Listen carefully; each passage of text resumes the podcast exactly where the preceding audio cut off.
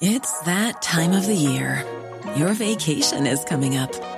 You can already hear the beach waves, feel the warm breeze, relax, and think about work. You really, really want it all to work out while you're away. Monday.com gives you and the team that peace of mind. When all work is on one platform and everyone's in sync, things just flow wherever you are. Tap the banner to go to Monday.com.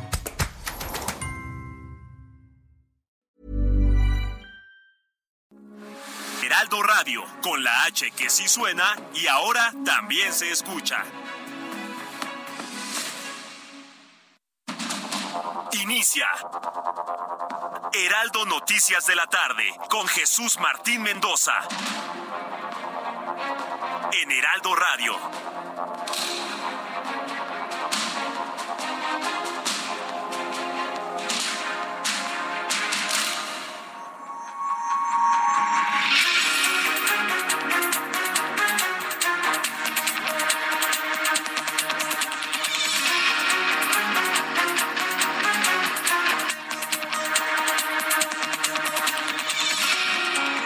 Seis de la tarde en punto, hora del centro de la República Mexicana. Bienvenidos, muy buenas tardes. Iniciamos el Heraldo Radio correspondiente este jueves 20 de abril. Sí, cómo va avanzando el tiempo, ¿eh? Estamos a 20 de abril del año 2023. Le saluda Jesús Martín Mendoza con todas las noticias importantes a esta hora de la tarde. Como siempre le digo, súbale el volumen a su radio, que le tengo la información más importante, la más destacada a esta hora de la tarde. Amigos en México y en los Estados Unidos, bienvenidos a las noticias. En primer lugar, le informo que la Suprema Corte de Justicia de la Nación, ¡ay! Nuestra Suprema Corte de Justicia de la Nación que nos ha re- regresado la esperanza de la división de poderes, de que no todos están genuflexos ante López Obrador. Sí, dije genuflexos. Y si algún morenista no entiende la palabra, pues búsquela en un diccionario. La Suprema Corte de Justicia de la Nación que nos ha regresado la esperanza de que no todos están genuflexos ante López Obrador. Bueno, pues le informo, ha fijado como plazo máximo el 1 de enero de 2024 para que la Secretaría de la Defensa Nacional deje de tener control operativo y administrativo de la Guardia Nacional. Punto. La Guardia Nacional se va a mantener, está totalmente garantizados sus sueldos, sus puestos de trabajo, pero ya no tiene nada que ver ni con el ejército ni con la Secretaría de la Defensa Nacional. Es decir, la Guardia Nacional se va a mantener como siempre debió ser, una policía civil. Es la Policía Federal, nada más que con un nuevo nombre, ¿no? Entonces, ha establecido la Suprema Corte de Justicia de la Nación. Alguien debe estar pateando sillas y no va, no va a volver a dormir toda la noche. Ha determinado que el 1 de enero a más tardar, el ejército debe tener injerencia, debe dejar de tener injerencia con nuestra Policía Federal, nuestra Policía Civil, que ahora se llama Guardia Nacional. Muy bien, Suprema Corte de Justicia de la Nación. Le informo que a las 8 de la noche habrá un debate entre las candidatas de, eh, que compiten por el gobierno del Estado de México. Recuerde que Delfina Gómez no quería y quería empatar el debate el día que la señora Motomami cantara en el Zócalo de la Ciudad de México. Sí, pues ya saben, ¿no? Pues no quieren ver las limitaciones que tiene Delfina Gómez en su forma de hablar, en su discurso, en sus planteamientos, frente a una Alejandra del Moral que está pues completamente echada para adelante y que tiene sobre todo la idea muy clara de plantear los cómo, de cómo resolver muchas problemáticas en el Estado de México. Pues finalmente sí va a haber debate, será a las 8 de la noche. Lo va a transmitir el Heraldo Televisión, no se lo vaya a perder. Así que cuando terminemos nuestro programa de noticias, todos nos vamos al canal 8.1 para ver el debate entre Delfina Gómez y Alejandra del Moral. No se lo vaya a perder. Entonces, a poco menos de dos horas del primer debate entre candidatas a la gubernatura del Estado de México, tanto la banderada de la Alianza Va por México, Alejandra del Moral, como la candidata de López Obrador, que es Delfina Gómez, se encuentran listas para abordar diversos temas, principalmente el combate a la corrupción y la violencia de género. Pero mire, sí es importante el contenido. Pero yo quiero invitar al público aquí que me está escuchando en todo México y en los Estados Unidos, veamos el desempeño el desempeño de ambas candidatas, porque no es lo mismo una candidata que ofrece regresar las estancias infantiles, como es Alejandra del Moral, a una candidata que quiere ganar votos diciendo que cuida a 10 perritos y 10 gatitos. Es muy diferente. Entonces el desempeño de cada una de las candidatas será fundamental para la toma de decisiones en el Estado de México. También lo vamos a tener aquí, me está informando Ángel Arellano, mucha atención, que también a través de la radio. Una vez que terminemos nuestro programa de noticias, a las 8 empieza eh, a través de la frecuencia del 98.5 solamente en el Valle de México. Nuestros amigos de las emisoras que en este momento están transmitiendo en otras partes del país van a continuar con su programación normal, pero aquí en el Valle de México Heraldo Radio 98.5 de FM en, el, en la zona conurbada de la Ciudad de México. Vamos a tenerle el debate de candidatas. Alejandra del Moral, Delfina Gómez, Delfina Gómez, Alejandra del Moral. Radio y televisión, Heraldo Radio, Heraldo Televisión. Vamos a transmitir este importantísimo debate. Ya le comenté los elementos de criterio que usted tiene que observar en este debate y mañana a esta hora lo platicamos, ¿qué le parece? Vaya tomando notas, es más, agárrese un cuadernito, busque un lugar cómodo en su casa, prepare chocolate, prepare café, júntese con la familia para hacer un diálogo entre todos, para la toma de decisiones tome una libreta, tome notas y mañana lo platicamos aquí en el Heraldo Radio. ¿Qué le parece? Todos juntos. Bueno, hagamos ese ejercicio. Entonces no se lo vaya a perder. Debate de candidatas al gobierno del Estado de México, 8 de la noche. Heraldo Televisión, 8.1 televisión abierta, 161 de Sky HD y a través de la radio solamente en la frecuencia del 98.5 de FM en la Ciudad de México. La oficina en México del Alto Comisionado de las Naciones Unidas para los Derechos Humanos exhortó al Senado de la República a llevar a cabo antes del 30 de abril los nombramientos de los comisionados faltantes del Instituto Nacional de Transparencia, Acceso a la Información y Protección de Datos Personales. Ya no nada más es Ricardo Monreal, ya no nada más es la sociedad civil, ya no nada más es la sociedad mexicana en su conjunto, ni la Suprema Corte de Justicia de la Nación. Estamos hablando que las Naciones Unidas le están exigiendo al gobierno mexicano a través de sus legisladores de Morena que ya designen a los comisionados de un instituto que garantiza la transparencia en un país como México. ¿Cómo lo ve? Le invito para que me lo comente y me dé sus opiniones a través de arroba Jesús Martín MX. Cuarta noticia que nos ha llamado la atención el día de hoy, el cohete espacial Starship el más grande del mundo, el más poderoso de la historia, inclusive más poderoso que los Saturno 5 que llevaron al hombre a la Luna, explotó el día de hoy en su primera misión en su primera prueba, en su primer despegue, ante los ojos atónitos de todos los, eh, los que todos se encontraban en, en Boca, en el estado de Texas, en el estado, en Boca Chica, en el estado de Texas. Ahí fue el lanzamiento. Vieron cómo minutos después del lanzamiento estallaba una de las naves que prometen llevar en el futuro a los seres humanos a la superficie de la Luna. Pero no a uno, a dos, a tres o a cuatro, sino llevar a cien seres humanos. Ese es el tamaño de la nave que explotó el día de hoy. Elon Musk, el dueño de SpaceX, dijo que se trató de todo un triunfo porque finalmente están observando qué son las cosas que tienen que corregir para poder tener una nave eficiente que lleve a seres humanos a la Luna. Estas son las noticias más importantes que le voy a compartir un poco más adelante aquí en el Heraldo Radio y por supuesto más informaciones importantes en este día. En resumen, con Giovanna Torres. Adelante, Giovanna.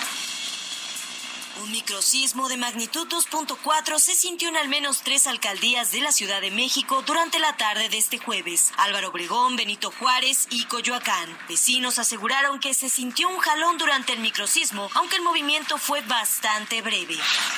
El empresario Alonso Ancira, conocido como el Rey del Acero, renunció a su cargo como presidente del Consejo de Administración de la Siderúrgica Altos Hornos de México, tras la declaración de quiebra de la empresa el pasado lunes en el Diario Oficial de la Federación cuestionado por las declaraciones del presidente Andrés Manuel López Obrador, que calificó como intromisión abusiva la investigación de la DEA sobre el cártel de los Chapitos. El embajador de Estados Unidos, Ken Salazar, dijo que para que haya resultados en materia de seguridad entre ambos países, debe existir confianza. Además, señaló que México y Estados Unidos colaboran como socios y trabajan en distintos niveles, pues el narcotráfico es un problema que va más allá de los dos países. La Fiscalía General de la República informó sobre el hallazgo de un campamento clandestino en el municipio de Tecpatán, en el centro de Chiapas, que era utilizado por traficantes de migrantes para esconder y trasladar a los extranjeros que pagaban por este servicio. Durante el operativo se rescató a una persona de nacionalidad hondureña y se detuvo a dos personas que custodiaban el campamento donde supuestamente albergaban a más de 400 migrantes.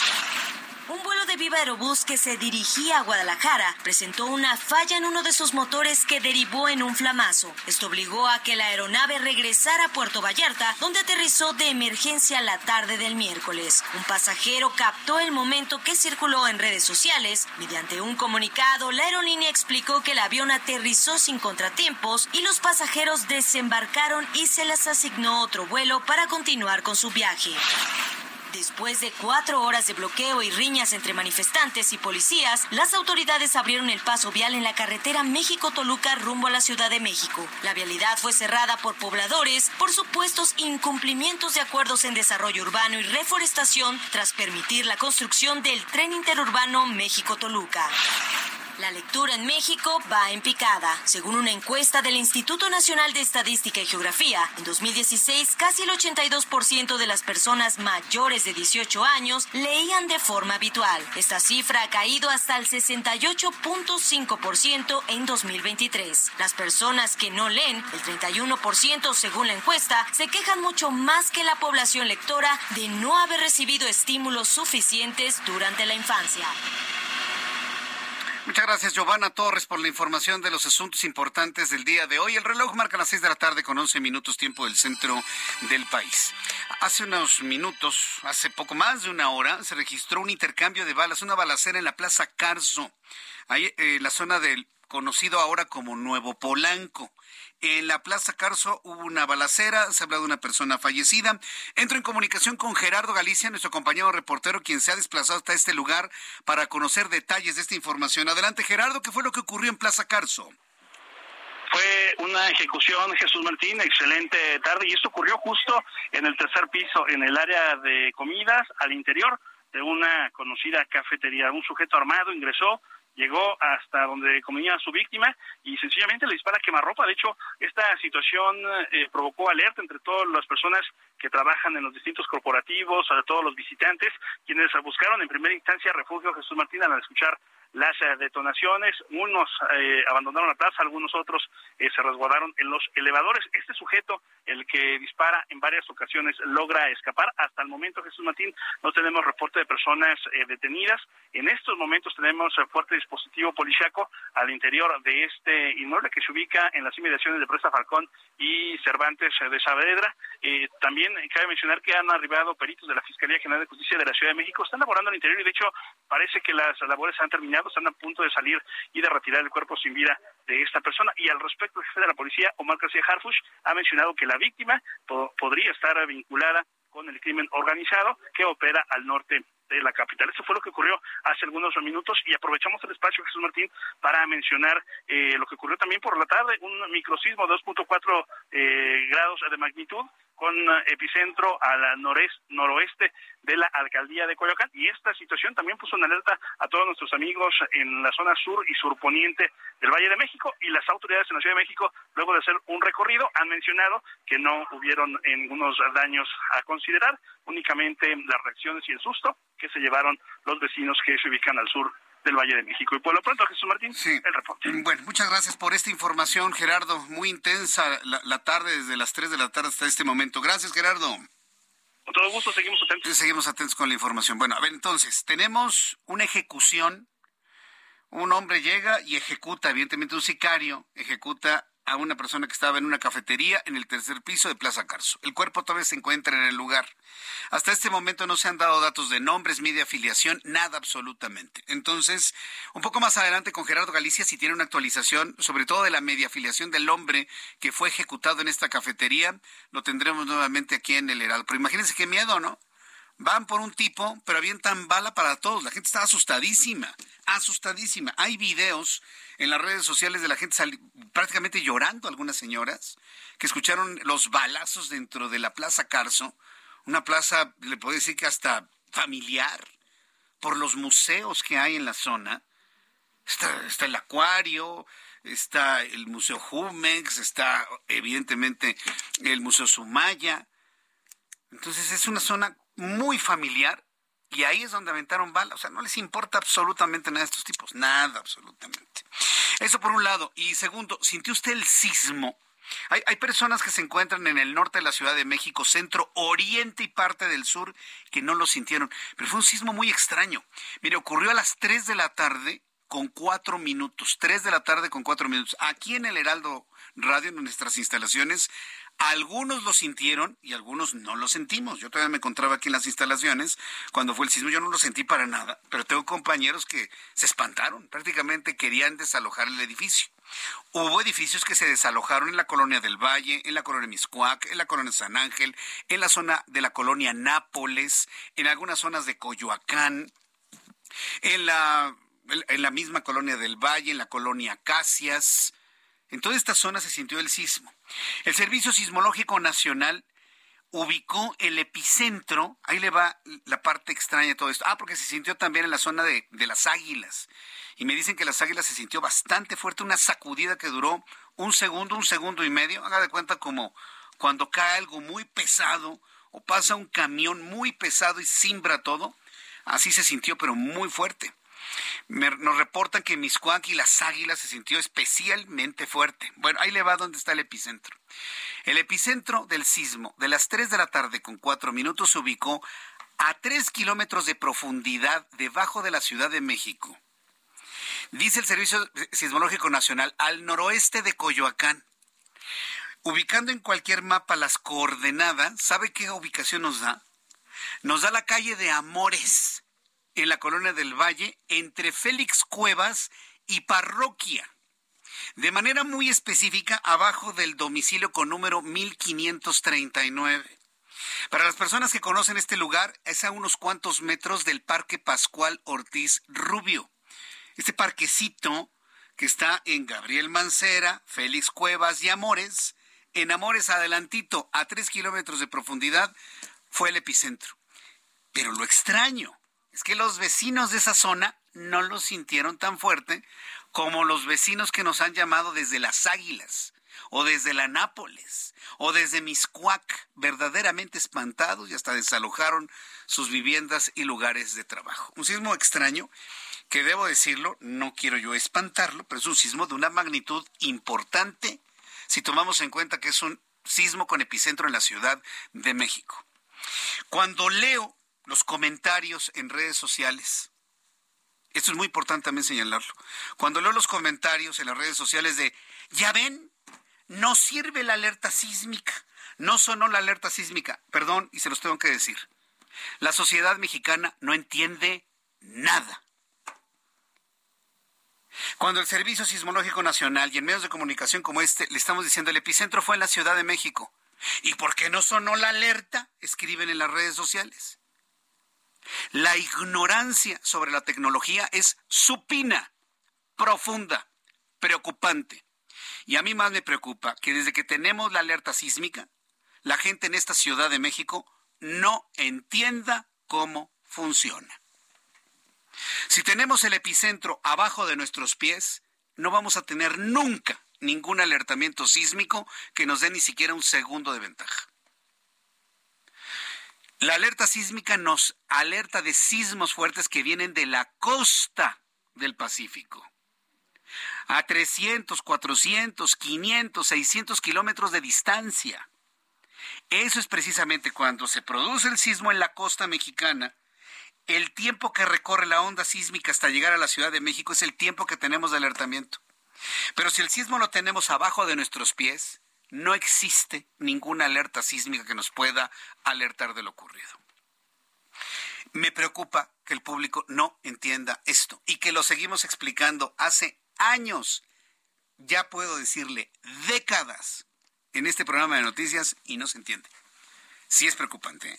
a mí me preocupa porque entonces hay un golpeteo, hay una crítica, sobre todo nuestros amigos del Servicio Sismológico Nacional de la UNAM, culpándolos de que no sirve una alerta sísmica. No, sí sirve.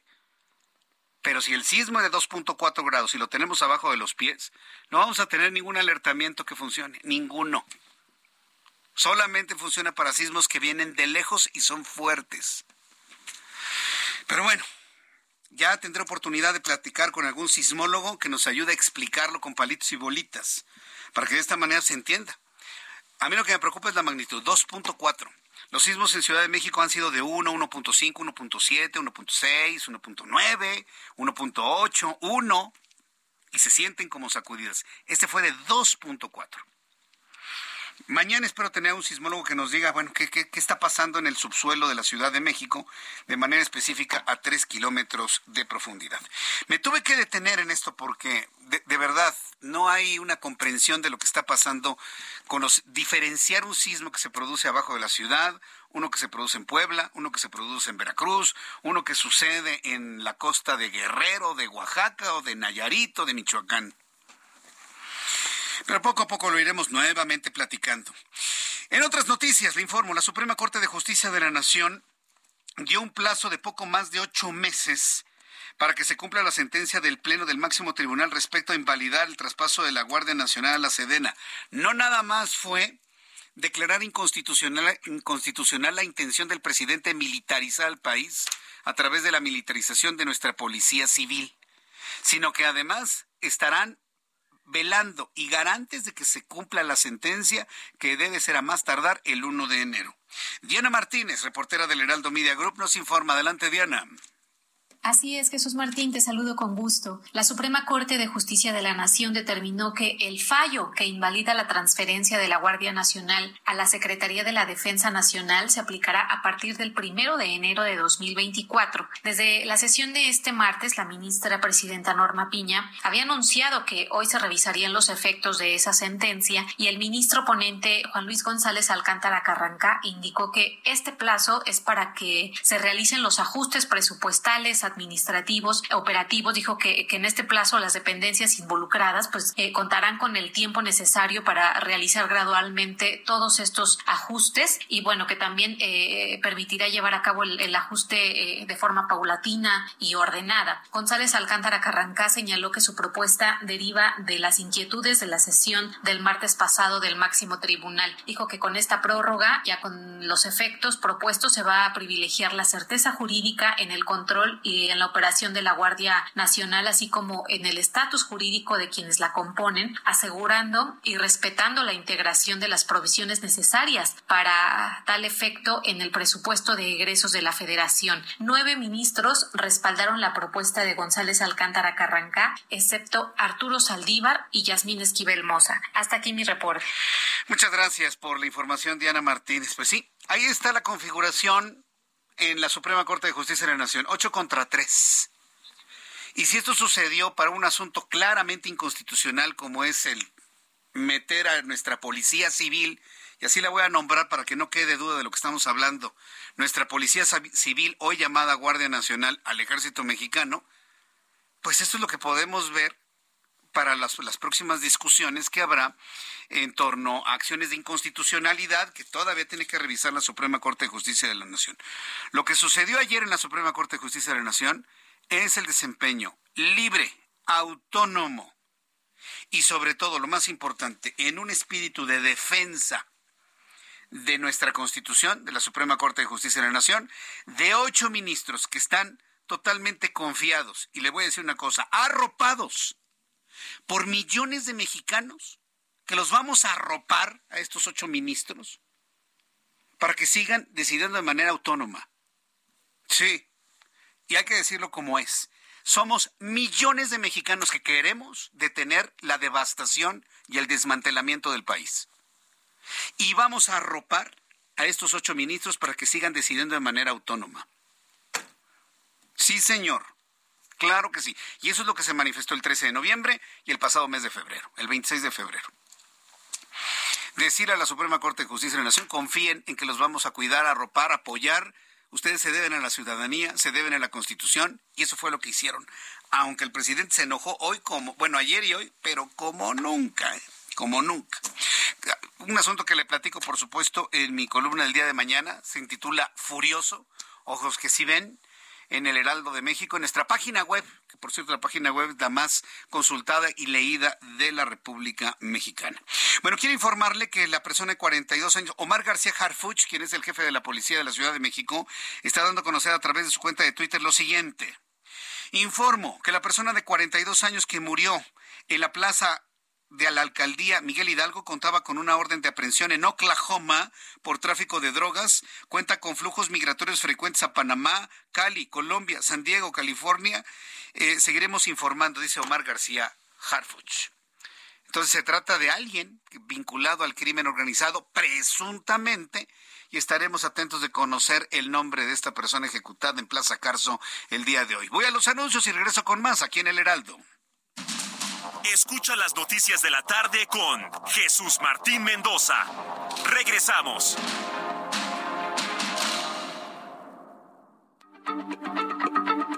Heraldo Radio, la H se lee, se comparte, se ve y ahora también se escucha.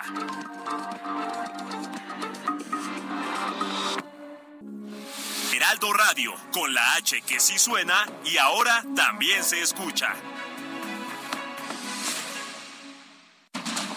Continúa Heraldo Noticias de la tarde con Jesús Martín Mendoza.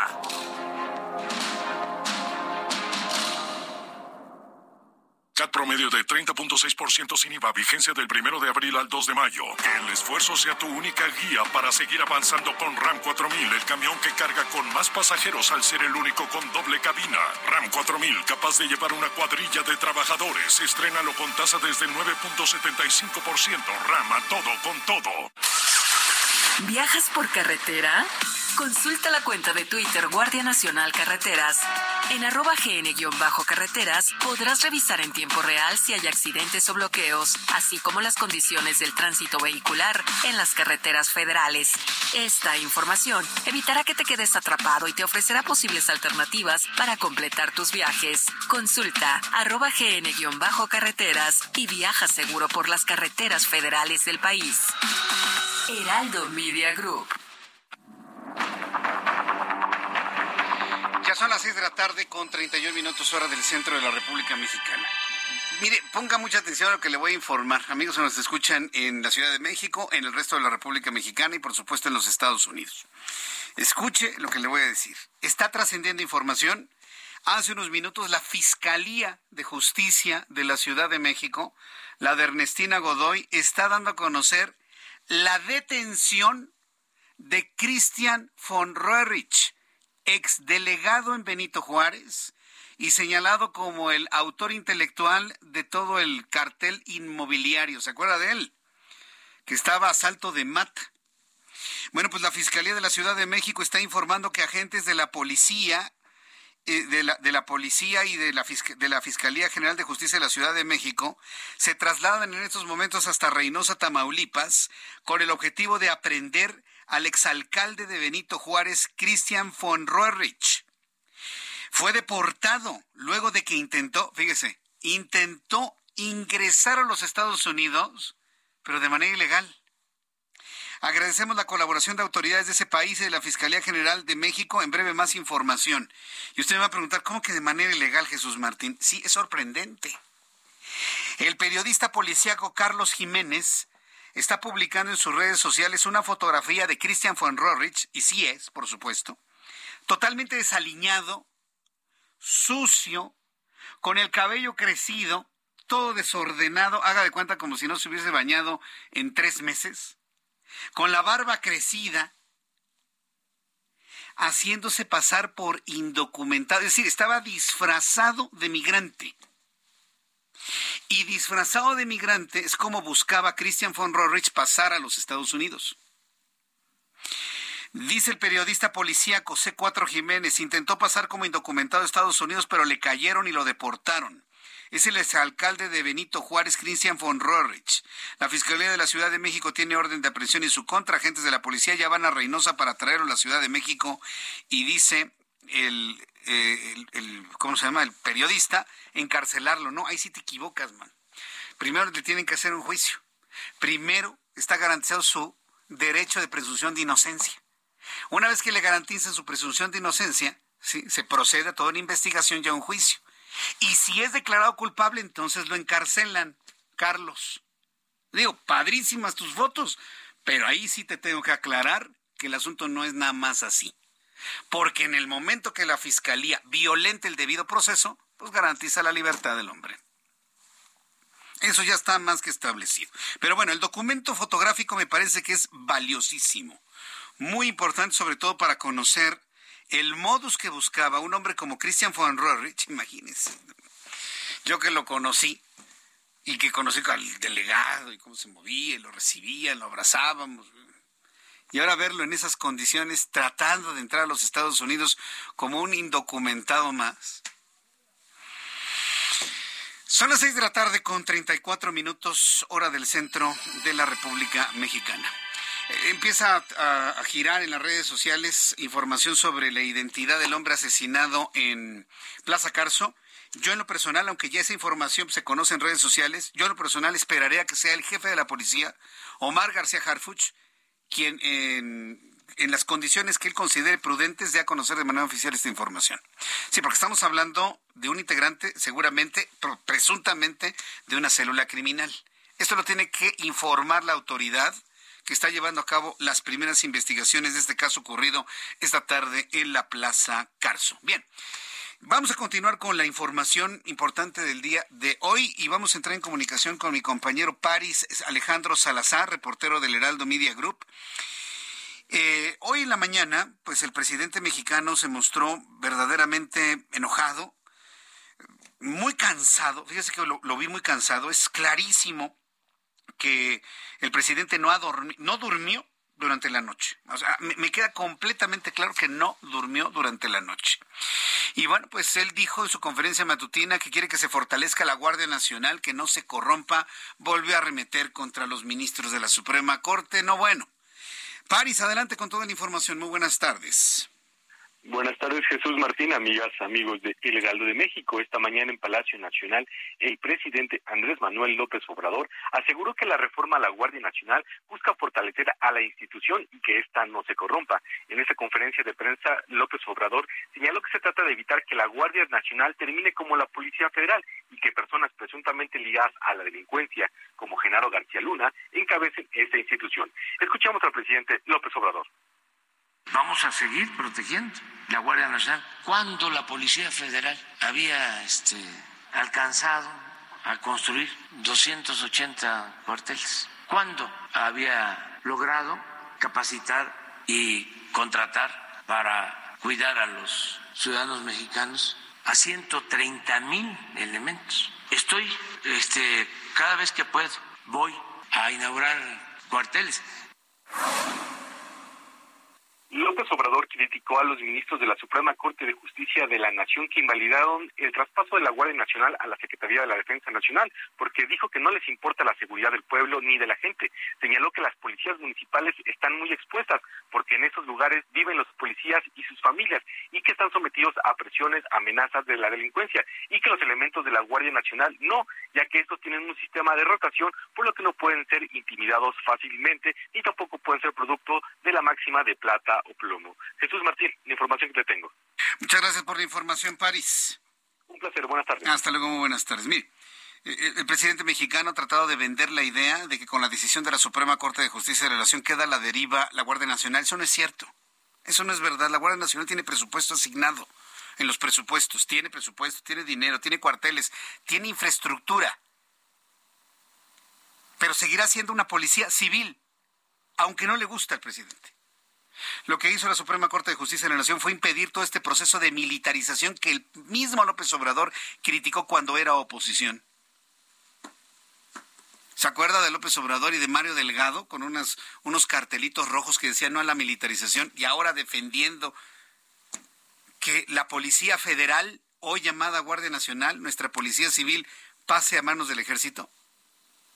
La resolución de la Suprema Corte de Justicia de la Nación, escuche lo que le voy a decir, no impide no impide que las Fuerzas Armadas de nuestro país capaciten a la Policía Civil. No lo impide. ¿eh? Sí, porque alguien puede decir, no, pues que van a estar inermes. No, para empezar, los elementos de la Guardia Nacional, vamos a hacer un recuerdo de cuando se constituyó y se presentó. En un inicio, va a tener elementos castrenses, por supuesto. Muchos recontratados de la Policía Federal. Y con base en un proceso de cada cinco años se va a ir renovando el personal hasta que sean completamente civiles. Pero pues la idea del presidente cambió y quiere que todo sea ejército, ¿no? Entonces sí, también tengo que informarles eso. No es cierto de que están a la deriva, de que ahora qué va a pasar con ellos. No es cierto. Si de verdad estuvieran a la deriva, hoy tendríamos bloqueado el país con la Guardia Nacional para tener certezas jurídicas sobre su... Y no está sucediendo eso. Y no está ocurriendo eso.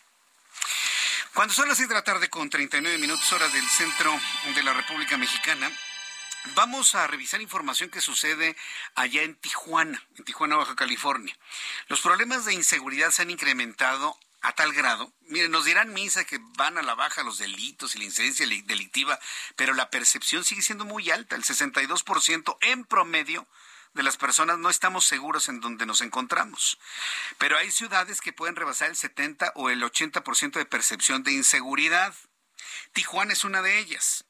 Bueno, pues tras las recientes manifestaciones de familiares por casos relacionados con la desaparición de jóvenes en Mexicali, de manera concreta en bares, en centros nocturnos, en centros de entretenimiento, a partir de hoy, hoy jueves, entra en vigor un nuevo horario para el cierre de los establecimientos mercantiles y estos van a dejar de operar a las 2 de la madrugada. Aquí la pregunta es, pues ¿a qué hora cerraban o no cerraban? En las 2 de la mañana es una norma que está instituida en muchos puntos de la República Mexicana, inclusive la Ciudad de México. Parece que en Tijuana no. Pero ante los actos de violencia de las que son víctimas muchos jóvenes, sobre todo mujeres, se está ordenando el cierre de los bares a las 2 de la madrugada. Ana Laura Wong es corresponsal en Tijuana y nos tiene todos los detalles. Adelante, Ana Laura.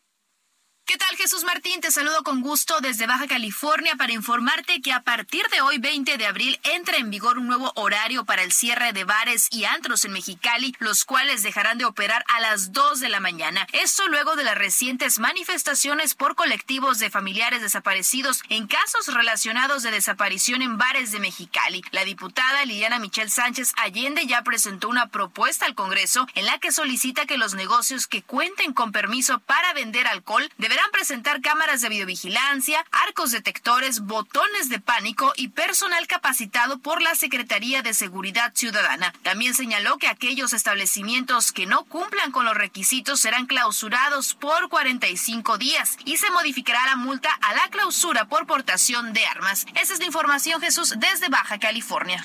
Muchas gracias por la información. Gracias por estarnos al tanto. Y vamos a conocer con esta corresponsal. Vamos a conocer con nuestra corresponsal pues las reacciones que va a haber sobre, sobre todo esto, ¿no? Porque la violencia está en Tijuana y está en Chiapas, ¿eh? en toda la extensión del territorio nacional. Y en esta semana que se está enfilando ya a su conclusión, pues nos enteramos del asesinato de un líder de artesanos en San Cristóbal de las Casas Chiapas. Pues quiero informarle que tras el homicidio de este líder de artesanos, pues siguen reportando disparos, intercambio de bala en San Cristóbal. Como consecuencia del asesinato de Jerónimo Ruiz, uno de los líderes de la Asociación de Locatarios de Mercados Tradicionales de Chiapas, la noche de este miércoles se reportaron diversas balaceras en las inmediaciones del mercado y en la ciudad de San Cristóbal y algunos bloqueos en varias colonas de esa importante ciudad chiapaneca. Vamos a entrar en comunicación con Patricia Espinosa, nuestra corresponsal en Chiapas, que nos informa pues de todos los problemas de violencia e inseguridad en San Cristóbal de las Casas. Adelante, Patricia. Jesús Martín, ¿qué tal? Muy buenas tardes. Buenas tardes al auditorio. Comentarte que la noche de ayer nuevamente hubo balazos en una de las colonias de San Cristóbal de las Casas aquí en el estado de Chiapas, sin que hubiera personas lesionadas ni enfrentamiento. Decirte que los negocios y mercados han reabierto de manera paulatina y las actividades a la normalidad tras el asesinato del líder de artesanos Jerónimo Ruiz y de dos personas más. Hay presencia policíaca de los tres niveles de gobierno en varias partes de esta ciudad colonial, mientras también eh, decirte que la diócesis de San Cristóbal de las Casas se pronunció en contra de la ola de violencia que se vive en esta ciudad y mostró su preocupación en estos tiempos de guerra, como le llamó, preocupa el incremento de violencia en los diferentes municipios, la migración, el abandono del campo, feminicidios y trata de personas. El crimen organizado recluta cada vez más jóvenes con la ilusión de una vida mejor, señala la Iglesia Católica aquí en Chiapas, exigió al gobierno federal garantizar la vida de las personas que viven viven y transitan por este estado de Chiapas y pidió realizar jornadas de oración, peregrinaciones y acciones en favor de los más vulnerables. Jesús Martín, hasta aquí el reporte. Muy buenas tardes. Gracias por la información. Muy buenas tardes. Gracias por esta información. Son las seis de la tarde con 44 minutos, tiempo del centro de México. Pobre Chiapas ¿eh? y pobre San Cristóbal. Estaremos atentos de todo lo que se está informando en este lugar. Bueno, quiero informarle que en punto de las 8 de la noche de este miércoles se va a realizar el primer debate entre las candidatas a la gobernatura del Estado de México. La señora Delfina Gómez, por Morena, este, y Alejandra del Moral de la Alianza Va por México. Es que me quedé pensando, ¿cuál es la propuesta que más ha impactado en los comerciales de ambas candidatas? A mí lo que me ha impactado de Alejandra del Moral es que va a regresar las, eh, las escuelas de tiempo completo y las estancias infantiles y, de la señora, de la maestra Delfina, pues que tiene 10 gatitos y 10 perritos, ¿no? En la tarde, en la noche de hoy, tanto en el Heraldo Televisión como Heraldo Radio le vamos a transmitir este debate y todos los detalles que usted debe conocer de este importante encuentro de ideas de ambas candidatas en la voz de mi compañero Ángel Arellano Peralta. Hoy a las 8 de la noche será el primero de los dos debates entre las candidatas al gobierno del Estado de México, la priista Alejandra del Moral y la morenista Delfina Gómez. Se abordarán cuatro temas seleccionados por sorteo, combate a la corrupción, violencia de género y servicios públicos, así como cultura y recreación. Alejandra del Moral encabeza la alianza Va por el Estado de México, respaldada por PRI, PAN, PRD y Nueva Alianza. Delfina Gómez compite por Juntos Haremos Historia, integrada por Morena, PT y el Partido Verde. No es la primera vez que se enfrentan en una contienda electoral. En 2018 compitieron por la senaduría del Estado de México, la cual ganó Delfina Gómez. Cabe recordar también que cuando se anunciaron las fechas de los dos debates, una el 20 de abril y la segunda el 18 de mayo, Delfina Gómez pidió posponer el debate de hoy para el día 28, ya que decía tener una agenda complicada, a lo que Del Moral reaccionó diciendo que la morenista tenía miedo del debate. Ante la negativa del instituto a modificar la fecha, la morenista tuvo que aceptar. El encuentro tendrá una duración de 60 minutos. Será moderado por la periodista Ana Paula Ordorica y usted podrá seguirlo por Heraldo Televisión, Canal 8 de TV Abierta, 151 de Easy, 8 de Total Play, 606 de Star TV y 161 de Sky HD, así como por 98.5 FM Heraldo Radio en el Valle de México. También podrá seguirse a través de la señal abierta del Sistema de Radio y Televisión Mexiquense y en las plataformas digitales del Instituto Electoral del Estado de México. Recuerde, hoy a las 8 de la noche, el primer debate entre las candidatas al gobierno del Estado de México, organizado por el Instituto Electoral Local. El segundo será el 18 de mayo. Reportó para las noticias de la tarde Ángel Arellano Peralta. Muchas gracias Ángel, muchas gracias Ángel. Bueno, pues a pesar de que una de las candidatas no quería debatir el día de hoy, argumentando quién sabe cuántas cosas y tratando de llevar el debate en un momento en el que hay mucha distracción porque se va a presentar Motomami aquí en la Ciudad de México el próximo martes, pues finalmente se logró cumplir con lo que establece la ley electoral en el Estado de México. Estoy seguro que para eh, Instituto Electoral del Estado de México no ha sido nada fácil esta, esta campaña. Y precisamente para conocer estos primeros comentarios de cómo van las cosas, entro en comunicación con Amalia Pulido Gómez. Ella es consejera presidente del Instituto Electoral del Estado de México. Amalia Pulido, qué gusto saludarla. Bienvenida al Heraldo Noticias. ¿Cómo está? Hola Jesús, buenas tardes. Muchas gracias por la invitación. Bueno, pues hoy tenemos el debate del Estado de México, el primero que establece la ley pues la maestra Delfina como que no quería. ¿Cómo la convencieron? Coméntenos. No, pues eh, no fue un tema de convencerla. Ellos pidieron una posponer el debate eh, al 28 de abril. Esta propuesta se puso a consideración del comité y te puedo contar que, pues como hoy lo vamos a ver, ambas partes eh, consensaron la, la, fecha que ya había sido acordada en la primera reunión del de trabajo de este comité y bueno, pues celebro que, que ambas eh, candidatas ah, y bueno, los partidos que integran sus coaliciones, su coalición y su candidatura común hayan accedido a, a este ejercicio y que pongan eh, por encima de otros intereses, pues el interés ciudadano. Como autoridad electoral en el Estado de México, ¿cómo calificaría el desempeño de las campañas hasta este momento, Presidenta? Pues mira, hemos visto campañas en tranquilidad, eh, sí hemos recibido quejas en este instituto. Hasta la fecha tenemos 207 quejas eh, recibidas en oficialía de partes y en la Secretaría Ejecutiva. Eh, se les ha dado el trámite que corresponde Sin embargo, bueno, hemos visto que los eh, los actores políticos, las candidatas y sus partidos, eh, pues se han comportado de forma pacífica. Eh, nosotros siempre hemos invitado a que pues sea una campaña de propuestas en donde justamente sea la ciudadanía la beneficiada de esto. Y bueno, lo que hemos visto es un ánimo democrático en el Estado de México.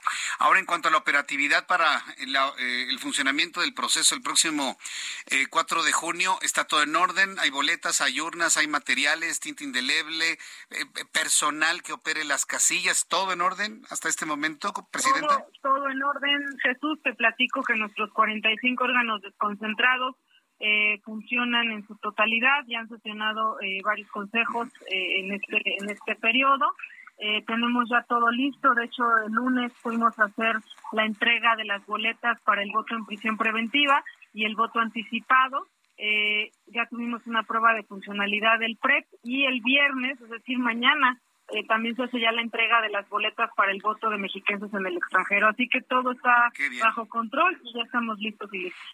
pregunto esto porque como hubo la intencionalidad de desmantelar toda esta operatividad que finalmente no ocurrió, pues es importante decirle al público que las cosas están, se mantienen como estaban con todas estas eh, posibilidades para garantizar el derecho al voto de mexiquenses eh, privados de su libertad, en, eh, que estén en tránsito, que se encuentren en otras partes del mundo.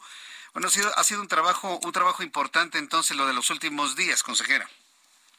Sí, bueno, de hecho llevamos meses en este arduo trabajo haciendo todos los, los preparativos para la elección y eh, como instituto tenemos la responsabilidad de darle certeza a la ciudadanía de que todos los y todas los 12.7 millones de mexiquenses van a encontrar una urna para poder emitir su voto y emitir su voto de forma libre y bueno pues informada justamente los debates nos ayudan a que a que la ciudadanía haga un voto eh, con la información que necesita. Bien, eh, en cuanto a las personas, nuestros vecinos del Estado de México, ¿ya están todos seleccionados debidamente capacitados?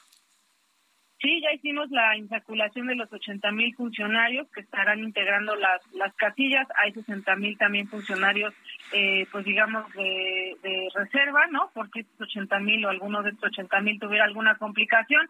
Así que, pues ese es un punto muy importante el que tocas, porque justamente las elecciones las hace la ciudadanía.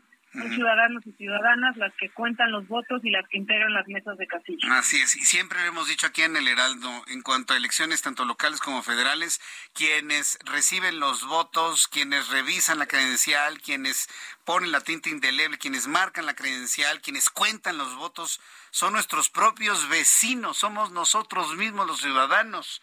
Y, no me cansaré de insistir en eso, porque esa es la verdad consejera presidenta. Así es, Jesús. La democracia mexicana la, hacen, la, hace la ciudadanía y eh, bueno, pues en ese sentido comentarte que ya estamos listos y listas.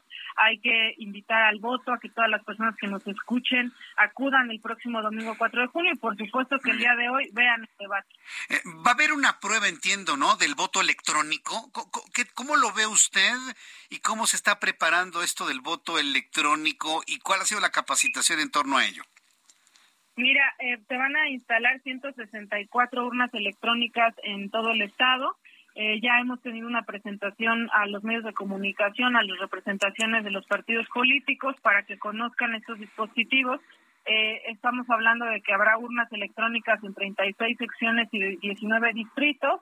Y bueno, tendremos dos modelos, el modelo de la urna Jalisco, el modelo INE 7.0 y estamos haciendo ahorita, pues sí, el trabajo de capacitación con los vocales, con la ciudadanía, para que conozcan este dispositivo por medio de las redes sociales del instituto y estamos teniendo estas presentaciones de urna electrónica. Bien, pues muy interesante. Dicen que la elección en el Estado de México es un laboratorio para la federal del año siguiente. ¿Así lo ve usted, consejera presidente? Pues eh, en parte sí, digamos, Coahuila y el Estado de México tienen elecciones que no son concurrentes con la elección nacional, y bueno, por la magnitud y el tamaño del electorado mexiquense se suele decir que es, el, el termómetro, pero sin duda pues es una oportunidad para demostrar nuestro compromiso democrático como ciudadanos y ciudadanas. Amalia Pulido, consejera presidenta del Instituto Electoral del Estado de México, muchas gracias por estos minutos de conversación con el público del Heraldo Radio, que cubrimos pues prácticamente todo el Estado de México. Muchas gracias por este tiempo. Gracias a ti, Jesús. A la orden. Fuerte abrazo y mucho éxito el 4 de junio. Muchas gracias. Es eh, Amalia Pulido Gómez, consejera presidente del Instituto Electoral del Estado de México. Bueno, pues urnas electrónicas, garantizado el voto para quienes están privados de su libertad garantizado el voto para mexiquenses que se encuentran en el exterior, garantizados los 80 mil ciudadanos y vecinos de usted, de usted, de usted, debidamente capacitados para recibir su voto y contarlo correctamente? Dígame, dígame en dónde está la corrupción en eso. La que argumentaba el presidente para desmantelar los procesos electorales. Que alguien me diga en dónde está la corrupción en toda esta operatividad que acabamos de platicar con Amalia Pulido Gómez. Que alguien se atreva a decírmelo. A decirme, aquí Jesús Martín, aquí no está claro algo. Que alguien me lo diga. Van a sonar hasta los grillos, porque no va a haber nadie quien pueda debatir un proceso tan hecho, tan armado, tan madurado en nuestro país. Y va a haber PREP, ah, claro, va a haber programa de resultados electorales preliminares y nosotros aquí en el Heraldo Radio, mis compañeros conductores van a dar cuenta de ese PREP en el momento que empiece a funcionar. Ah, claro que sí. Voy a los anuncios y regreso enseguida con un resumen de noticias. Escucha las noticias de la tarde con Jesús Martín Mendoza. Regresamos.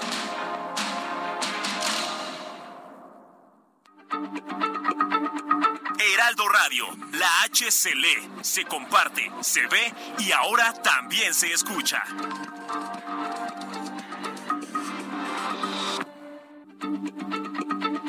Heraldo Radio, la H se lee, se comparte, se ve y ahora también se escucha.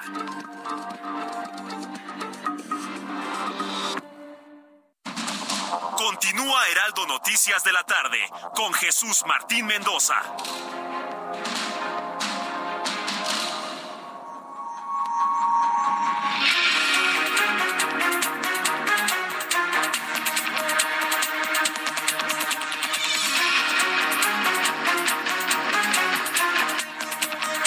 Son las 7 en punto, las 19 horas en punto tiempo del centro de la República Mexicana. Escucha usted el Heraldo Radio. Yo soy Jesús Martín Mendoza y le presento en este momento un resumen con las noticias más importantes que le hemos compartido aquí en el Heraldo Radio. El presidente de México confirmó esta mañana que ya hay un acuerdo para la venta del avión presidencial, el avión que no quiere utilizar el presidente mexicano. Luego de más de tres años intentando alquilarlo para viajes, rifarlo, Alguien se lo ganó, pero no lo entregaron, incluso intercambiarlo por equipos médicos. Esta mañana el presidente mexicano confirmó que hay al parecer un acuerdo para vender el avión presidencial. Más adelante voy a presentar lo que dijo el presidente en la mañana sobre esta posibilidad. Mire, llevamos cuatro años con lo mismo y no se ha vendido. ¿Quién va a comprar un avión a estas alturas? Pero en fin, al ratito le tengo todos los detalles. Recuerde que dentro, poco menos de una hora, a las 8 de la noche en punto tiempo del centro de México, empieza, eh, se va a realizar el primer debate entre candidatas a la gubernatura del Estado de México. Delfina Gómez por Morena, Alejandra del Molar por la Alianza de Partidos de la Oposición va por México, cuyo tema principal será el de la, el de la violencia contra las mujeres. También le informo que el cohete Starship de SpaceX de la empresa de Elon Musk, el hombre más poderoso económicamente del mundo, sí subrayo económicamente, el cohete Starship de SpaceX explotó en el aire este jueves durante su primer vuelo de prueba. El momento quedó registrado en el video y se pudo observar por decenas de personas que se habían congregado eh, en los alrededores del lugar de lanzamiento que fue Boca Chica, Texas. No fue en Cabo Cañaveral, el lanzamiento se hizo en el estado de Texas, por cierto, muy cercano a la frontera con México, evento que pudo ser también eh, disfrutado por mexicanos que se acercaron a la frontera con los Estados Unidos para ser testigos del acontecimiento. De acuerdo con la grabación, el supercohete formado por una nave Starship y un propulsor Super Heavy Rocket quedó desintegrado en su totalidad. Más adelante le voy a dar detalles de por qué, de, de, por, de por qué, de por qué explotó esta aeronave. En estos momentos vamos a escucharlo. El presidente mexicano Andrés Manuel López Obrador está confirmando que ya vendió el avión presidencial. Mire qué coincidencia. Vamos, a, ¿tienes posibilidad de escucharlo? A ver, es el presidente mexicano en transmisión a través de YouTube. Vamos a escucharlo. Pues estamos muy contentos de poderle informar a la ciudadanía que efectivamente concretamos el día de hoy la venta del avión presidencial, el Boeing 787 en el que estamos ahorita presentes. La transacción se hizo a un precio de 1.659 millones de pesos, es decir, alrededor de 92 millones de dólares. Este precio cumple con el avalú que realizó el INDAVI. La transacción se hizo con el, la República de Tayikistán. Este es un país asiático, exsoviético, eh, a través de su Comité Estatal de Inversiones y de Administración de Propiedades. Ellos están aquí el día de hoy en México y tienen aproximadamente 10 días después del día de hoy para poderse llevar la aeronave hacia su país. Ya la transacción está cerrada, ya recibimos los recursos en su totalidad, se encuentran en la cuenta del instituto para devolverle al pueblo lo robado. Entonces, esto ya es un hecho, señor.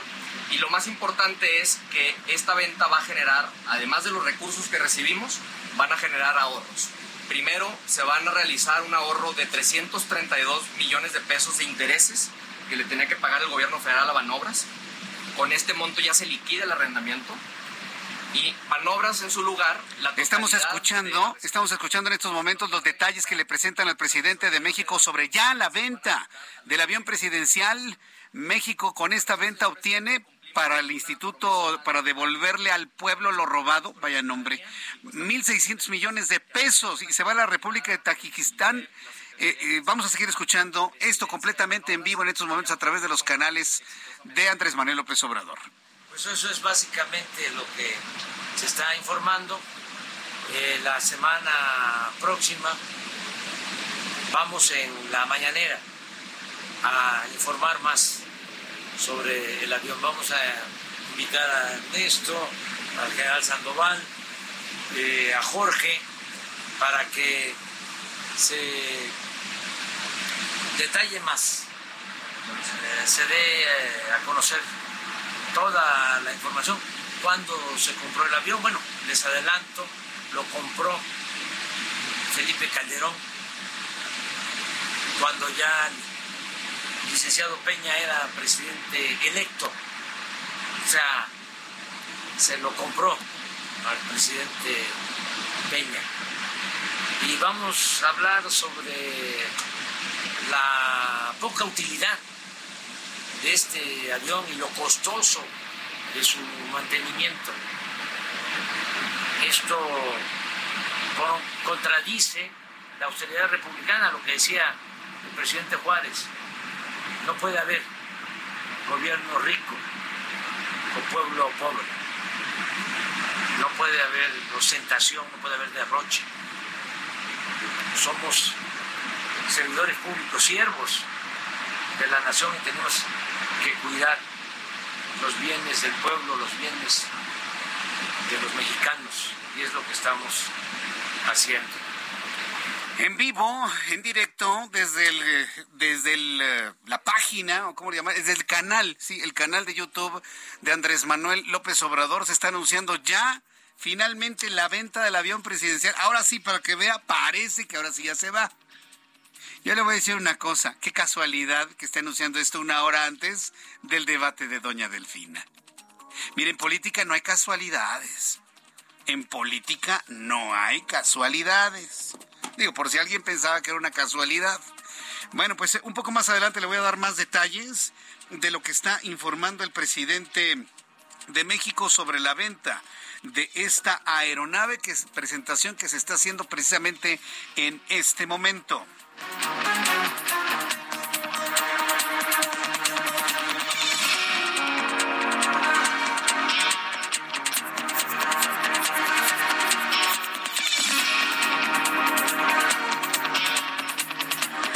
Resumen de noticias le informo que en entrevista con el Heraldo Radio, la consejera presidente del Instituto Electoral del Estado de México, Amalia Pulido Gómez, afirmó que todo está listo para que los debates entre las candidatas al gobierno de la entidad, Delfina Gómez y Alejandra del Moral, se realicen, así como para la jornada electoral del próximo 4 de junio, que va desde la insaculación de funciones de casilla, preparación de boletos electorales, destacó la instalación de 164 urnas electrónicas. Esto nos adelantó la consejera presidente. Sí, bueno, de hecho llevamos meses en este arduo trabajo haciendo todos los, preparativos para la elección y eh, como instituto tenemos la responsabilidad de darle certeza a la ciudadanía de que todos los y todas los 12.7 millones de mexiquenses van a encontrar una urna para poder emitir su voto y emitir su voto de forma libre y bueno, pues informada. Justamente los debates nos ayudan a que a que la ciudadanía haga un voto eh, con la información que necesita. La Fiscalía de la Ciudad de México se lo informé de manera oportuna. Dio a conocer que elementos de la Policía de Investigación se trasladan a Reynosa, Tamaulipas, para echarle el guante a Christian von Rorrich, quien fue alcalde en Benito Juárez, jefe delegacional en Benito Juárez. Christian von Rorrich es identificado por las autoridades y fue deportado luego de que intentó ingresar disfrazado de migrante de, inmigrante indocumentado a los Estados Unidos. La COFEPRIS convocó a los ciudadanos a denunciar cualquier lugar de venta y distribución de vapeadores, ya que está prohibido en México. La Embajada de los Estados Unidos en México emitió esta tarde una alerta de seguridad para sus ciudadanos en la Ciudad de México luego del asesinato de un presunto integrante de la delincuencia organizada en la Plaza Carso y ubicó a la capital mexicana en el nivel 2 de alerta de viaje. A través de los consejos distritales, el Instituto Nacional Electoral publicó este jueves la integración y ubicación exacta de 24.562 casillas que prevé instalar en las elecciones en los estados de México y Coahuila el próximo 4 de junio y en la que podrían votar hasta 15 millones de votantes. Para protestar por la falta de atención de las autoridades, familiares y amigos de la joven Perla Cristal Gaviña, que desapareció el 9 de abril y cuyo cuerpo fue hallado ayer miércoles sin vida en Guanajuato, se manifestaron con su féretro afuera de la Fiscalía General de Justicia de la Ciudad de México. La Fiscalía General de Justicia de Nuevo León entregó a sus familiares en la ciudad de Misión, Texas, el cuerpo de Beyoncé Amaya Cortés. Como verá, puras mujeres muertas en las noticias, asesinadas en México. Ah, pero los índices de violencia van a la baja. ¿Pero qué tenemos en las noticias? Puros asesinatos, puras balaceras, puras confrontaciones, feminicidios. Ah, pero la información oficial es que la delincuencia va a la baja. Bueno, pues la joven estudiante estadounidense, fíjese, estadounidense asesinada en México, desapareció también el 9 de abril en el municipio de China y que fue encontrada sin vida el 14 de este mes en el municipio de General Bravo al recibir en Managua al ministro de Asuntos Exteriores de Rusia, Sergei Lavrov, el dictador de Nicaragua, Daniel Ortega, calificó la guerra entre Rusia y Ucrania como la tercera guerra mundial. Qué pequeño es Daniel Ortega. Al afirmar que Estados Unidos y Europa están utilizando a Kiev para buscar cómo desaparecer a Moscú. Muy pequeño, pero en fin. Tras el ataque un convoy estadounidense, el Pentágono está trasladando recursos militares a una base naval en Djibouti, una diminuta nación del Golfo de Edén, para prepararse para la posible evacuación del personal de la Embajada de Estados Unidos en Sudán. El expresidente de México, Vicente Fox Quesada, o el presidente de México, Vicente Fox 2000-2006, aseguró que es falso que haya dado más de 60 permisos para él y su familia para comerciar marihuana. Incluso aseguró que son falsas las acusaciones en su contra y que él solo es un activista que busca la legalización de la marihuana. Esto es lo que dijo hoy Vicente Fox. Estas son las noticias en resumen. Le invito para que siga con nosotros. Le saluda Jesús Martín Mendoza. Ya son las siete con once, las siete con once hora del centro de la República Mexicana. Aquí en el Heraldo le informamos antes que nadie que se ha concretado la venta del avión presidencial por un monto superior a los 1.600 millones de pesos.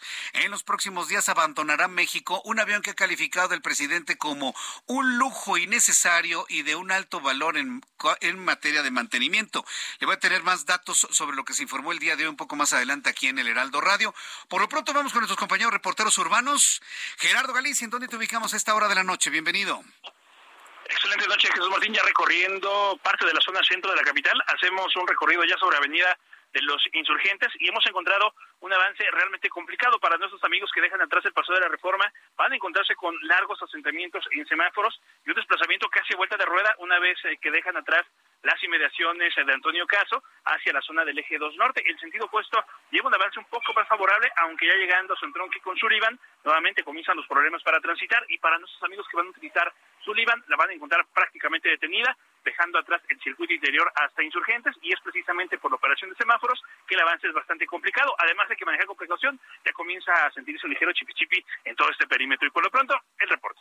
Muchas gracias por la información, Gerardo. Hasta luego. Hasta luego, que te vaya muy bien. Continuamos con... Ah. Bien, eh, en unos instantes le voy a tener más información de vialidad en el Valle de México. Son las 7.13, las 7.13 hora del centro de la República Mexicana. Le informamos hace unos instantes que a través de una transmisión en vivo, en directo, en su canal de YouTube, el presidente de México, Andrés Manuel López Obrador, acompañado de Jorge Mendoza, director de manobras, dieron a conocer la venta de esta aeronave. Hace unos minutos esto se informó a la opinión pública. Pues estamos muy contentos de poderle informar a la ciudadanía que efectivamente concretamos el día de hoy la venta del avión presidencial, el Boeing 787 en el que estamos ahorita presentes. La transacción se hizo a un precio de 1.659 millones de pesos, es decir, alrededor de 92 millones de dólares. Este precio cumple con el avalú que realizó el INDAVI. La transacción se hizo con la República de Tayikistán. Este es un país asiático, exsoviético, eh, a través de su comité estatal de inversiones y de administración de propiedades. Ellos están aquí el día de hoy en México y tienen aproximadamente 10 días después del día de hoy para poderse llevar la aeronave hacia su país. Ya la transacción está cerrada, ya recibimos los recursos en su totalidad, se encuentran en la cuenta del instituto para devolverle al pueblo lo robado. Entonces, esto ya es un hecho, señor. Y lo más importante es que esta venta va a generar, además de los recursos que recibimos, van a generar ahorros. Primero, se van a realizar un ahorro de 332 millones de pesos de intereses que le tenía que pagar el gobierno federal a Banobras. Con este monto ya se liquida el arrendamiento y Banobras en su lugar, la totalidad de la recepción de estos recursos se los va a regresar a la tesorería de la federación para que se puedan aplicar a los proyectos en el sector salud. Con esto, señor presidente, cumplimos con una promesa más de campaña, con esto cumplimos con la ciudadanía y pues estamos muy contentos que a través de una acción coordinada entre el INDEP, la Secretaría de Defensa Nacional, Presidencia y Banobras hayamos podido concluir exitosamente esta venta. Pues eso es básicamente lo que se está informando. Eh, la semana próxima vamos en la mañanera a informar más sobre el avión. Vamos a invitar a Ernesto, al general Sandoval, eh, a Jorge, para que se detalle más, eh, se dé eh, a conocer toda la información. Cuando se compró el avión, bueno, les adelanto, lo compró Felipe Calderón, cuando ya el licenciado Peña era presidente electo. Esto ya lo habíamos escuchado del presidente mexicano en cuanto a todas sus justificaciones y cómo apareció el, el avión, que pues mire, este es un, un proceso más de desmantelamiento del país. Esto es un proceso más del desmantelamiento del país. Porque un presidente, en todo el sentido de la palabra, de una nación como México, necesita viajar en sus viajes internacionales con toda la seguridad necesaria de un avión. Todos los presidentes tienen una aeronave, y lo voy a decir claramente, para no estar utilizando a pasajeros como escudos humanos, porque eso hace el presidente mexicano. Utilizar a los pasajeros de la aeronave comercial a la que se suba de escudos humanos. Y por esa razón, muchos mexicanos se han bajado del avión cuando ven al presidente mexicano. Usted no se va a subir aquí. O no me va a utilizar a mí. Y se han bajado de la aeronave. Eso ha pasado, claro, por supuesto. Todo presidente de cualquier... No somos una república bananera. ¿sí? Como para andar en camiones. El presidente de este país, que es el representante de todos los mexicanos, debe tener una aeronave digna para trasladarse dentro y fuera del país. Punto. Y cuando lleguen los nuevos tiempos y llegue un nuevo presidente, va a tener su aeronave para dejar de utilizar a los ciudadanos en aeronaves comerciales de escudos humanos. Punto. Pero finalmente ya este asunto se resuelve, un proceso más de desmantelamiento de las instituciones. Se le vende a Tayikistán. ¿Alguien sabe dónde está Tayikistán? No, ¿verdad? O sea, suena lejos, ¿no? Suena como de ex República Soviética, sí. Pero geográficamente, imagínense usted este macizo continental asiático, ubica la India, al norte ubique Nepal, al norte ubique Pakistán, al norte Afganistán, y al norte de Afganistán está Tayikistán. Y al norte de Tayikistán está Kazajistán. Y eso hace frontera con Rusia para tener una ubicación hasta dónde se va a ir el, finalmente el avión presidencial del cual pagaron 95 millones de dólares. Además, malbaratado. Sí, pues claro, sí, como, como carro usado, cuando me agarran así, este, o cuando lo agarran a usted con las manos este, en la puerta, ¿no?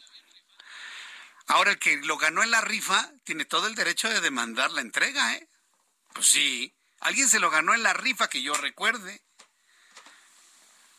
A los que se lo donaron, no se lo van a entregar. Ahora le va a decir, pues ve y reclámalo a Tayikistán, ¿no? Pues al fin, también es unas 24 horas de vuelo para que llegues con el gobierno de Tayikistán y oiga, ese avión que le vendieron era mío porque me lo gané en una rifa. Ay, no, de risa loca. Son las 7 con 19, hora del centro de la República Mexicana. Cierro el comentario del avión, nada más para decirle una cosa qué casualidad que se anuncia una hora antes del debate. No, si las cosas no son casuales, en política no hay casualidades. Pudieron haberse esperado y hacer el anuncio mañana en la mañanera, ¿no? Pues en, el, en el show matutino informativo que sustituye a Notimex, ahí es donde lo debieron haber informado. ¿Qué prisa corría hacerlo el día de hoy? Ah, el debate, el debate, el debate. Soy muy mal pensado, perdónenme usted, disculpen. Pero ¿qué le, qué le puedo hacer? Soy tan mal, tan mal pensadote. ¿A qué vamos, Ángel? Cuando son las 7.19, las 7.19 horas del centro de la República Mexicana, vamos a entrar en comunicación con mi compañera Noemí Gutiérrez, reportera del Heraldo Media Group. Eh, y bueno, pues el personaje de la noticia, sin duda alguna, nuevamente es el embajador de los Estados Unidos en México, Ken Salazar. Este jueves el embajador de Estados Unidos en México, Ken Salazar, afirmó que la investigación de la DEA sobre el cartel de los Chapitos, los hijos de Joaquín Guzmán Loera, se realizó en conjunto con el gobierno mexicano. Entonces, ¿de qué se queja el presidente? De las, de las infiltraciones. Noemí Gutiérrez, adelante, gusto saludarte. ¿Cómo estás?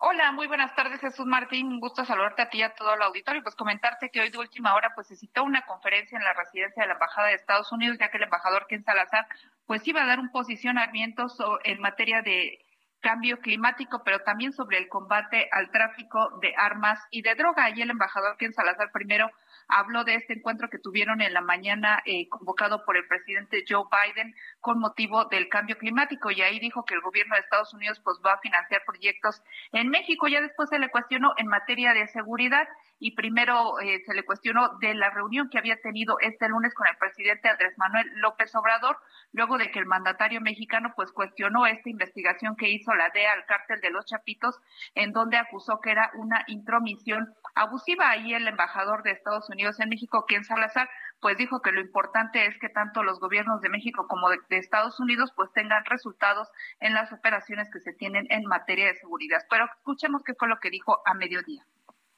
A mí lo que me importa son los resultados. Y como lo dije, nosotros sabemos que para la seguridad del pueblo de los Estados Unidos y la seguridad del pueblo de México se requieren los resultados. Los resultados serán cuando bajan el número de armas que están llegando de los Estados Unidos a México. En ese llevamos un esfuerzo fuerte y lo hacemos con el gobierno de México.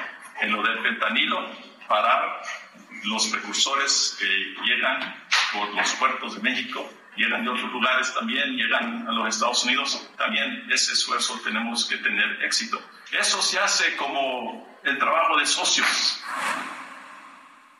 Bueno, Jesús Martín, el embajador también dijo que para que haya resultados en materia de seguridad entre ambos países, pues debe de existir confianza. Luego ya se le cuestionó directamente esta investigación que hizo la DEA a este cártel de los Chapitos. Ahí dijo que es una investigación que se llevó a cabo a nivel mundial en China, Guatemala, Estados Unidos, pero ahí detalló que el gobierno de México pues participó en esta operación y también dijo que los resultados es que delincuentes, personas muy malas pues ya están en proceso en Estados Unidos. También recalcó que van a seguir trabajando con el gobierno de México y también se le cuestionó de esta situación que ha habido de algunos estadounidenses que se ha reportado que han desaparecido en nuestro país. Sin embargo, ahí el embajador fue muy cauteloso y no quiso dar ninguna cifra. Pues parte de la información que tuvimos hoy con el embajador de Estados Unidos en México, Ken Salazar Jesús Martín. Siempre muy cauteloso el embajador, el amigo del presidente. Bueno, muchas gracias por la información, Noemí.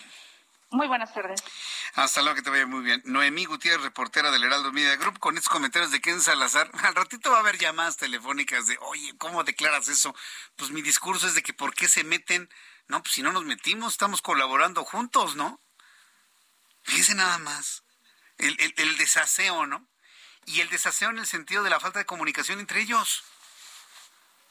Esta semana el presidente estaba enojadísimo por la intervención de las autoridades estadounidenses en el cartel de Sinaloa, en el cartel de los hijos de Joaquín Guzmán Loera, que en sí mismo, hay que decirlo, llamó poderosamente la atención, más que la intervención, más que la infiltración, el que lo hayan revelado. O sea, ¿qué, ¿qué, fue lo que más le impactó? A mí eso, que Estados Unidos haya revelado que lograron infiltrar al cartel y obtener información muy sensible que en su momento conocimos aquí en el Heraldo Radio. ¿Cuál es la reacción del presidente? Una condena total a la intervención majadera de Estados Unidos a México. ¿Y con qué sale hoy Ken Salazar? Pues que estamos colaborando juntos en México para estas investigaciones en torno a los hijos de Joaquín Guzmán Loera. No, bueno. Es un desaseo en la comunicación. No se ponen de acuerdo quién va a decir algo, quién lo va a decir primero, quién lo va a decir después. A ver, póngase de acuerdo que vamos a declarar sobre esto. Nada absolutamente. Se levanta el presidente en la mañana, cuando duerme, y cuando no, pues se prepara y dice lo primero que se le ocurre. Y miren nada más, el propio embajador desmintiendo al presidente. Bueno, lo importante de todo esto es que hay una comunicación y una colaboración entre Estados Unidos y México en estas investigaciones. Y eso es lo importante que debemos tener en cuenta usted y yo. Vamos a ir a los mensajes y regreso enseguida con más noticias aquí en el Heraldo. Escucha las noticias de la tarde con Jesús Martín Mendoza. Regresamos.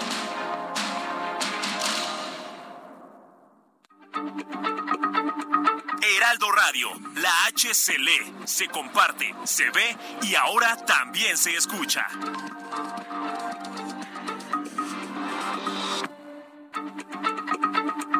Heraldo Radio, la H se lee, se comparte, se ve y ahora también se escucha.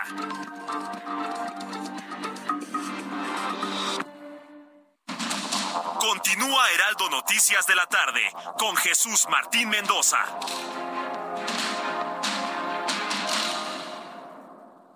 CAT promedio de 30.6% sin IVA, vigencia del primero de abril al 2 de mayo. Que el esfuerzo sea tu única guía para seguir avanzando con RAM 4000, el camión que carga con más pasajeros al ser el único con doble cabina. RAM 4000, capaz de llevar una cuadrilla de trabajadores. Estrénalo con tasa desde el 9.75%. RAM a todo con todo.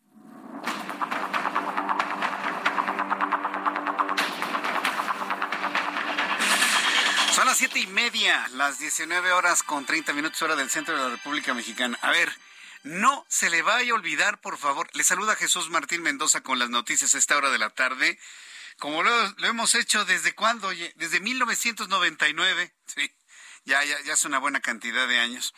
Bueno, quiero recordarle que a las 8 de la noche vamos a transmitir aquí en el Heraldo de México, en el Heraldo Radio y en el Heraldo Televisión el debate de candidatas al gobierno del Estado de México. Eh, ¿Por qué es tan importante? ¿Por qué le convoco a que lo vea? Mire, por la siguiente razón. Porque Delfina no quería debatir. Y las razones las sabemos de sobra. Las razones. Pero finalmente tuvo que atender a la ley electoral que finalmente no se modificó. Las cosas electoralmente siguen igual en nuestro país.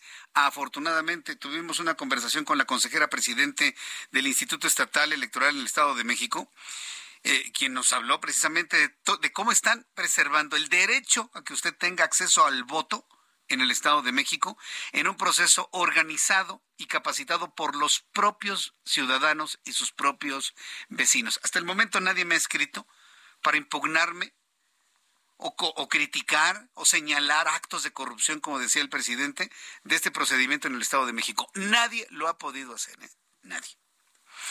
Entonces, tomando en cuenta todos estos elementos de criterio y de contexto, es importantísimo el que usted vea el debate.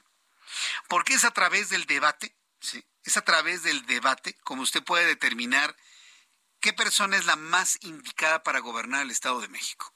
Tome en cuenta usted todas las carencias, todos los rezagos, todos los problemas, las violencias en muchos municipios del Estado de México. Usted y yo sabemos que muchos municipios son literalmente tierra de nadie. Lo hemos dicho aquí y en otros espacios. ¿De qué manera se pueden solucionar ese tipo de problemas? ¿De qué manera se pueden solucionar ese tipo de problemas eligiendo de manera correcta? De manera correcta, de manera responsable, no por una amenaza o por un mendrugo, sino con una visión de lo que tiene que resolverse en los siguientes seis años. No porque me dieron una lámina, porque me dieron una varilla, o porque me regalaron, o porque lo que sea. Entonces, por favor, póngale toda la atención a este debate. Se lo vamos a transmitir aquí en el Heraldo Radio completito, en punto de las 8 de la noche. Así que una vez terminando nuestro programa de noticias, le voy a presentar mensajes de patrocinadores, pero usted manténgase en la frecuencia del 98.5. No se vaya, quédese aquí.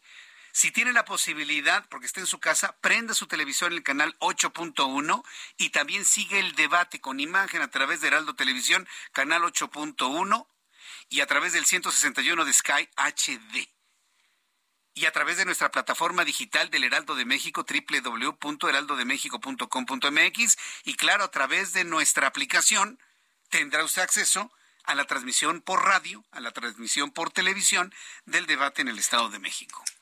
Además del contenido que tiene que ver con la inseguridad y la violencia contra las mujeres, yo le pido, le pido por favor, vea, evalúe el desempeño de ambas candidatas. Evalúe el discurso, el vocabulario, la forma de hablar, la presencia, la capacidad de la, en afrontar los problemas verbales que implica un debate, porque de esa manera va a enfrentar los problemas reales en el Estado de México. Es decir, tenemos que evolucionar los ciudadanos, hacer un balance de los hombres y mujeres que pretenden administrar nuestro dinero 8 de la noche, Heraldo de México, Heraldo Radio, Heraldo Televisión, el debate de candidatos al gobierno del Estado de México, no se lo pierda, herramienta fundamental para la toma de decisiones. Son en este momento las 7.34, hora del centro de la República Mexicana.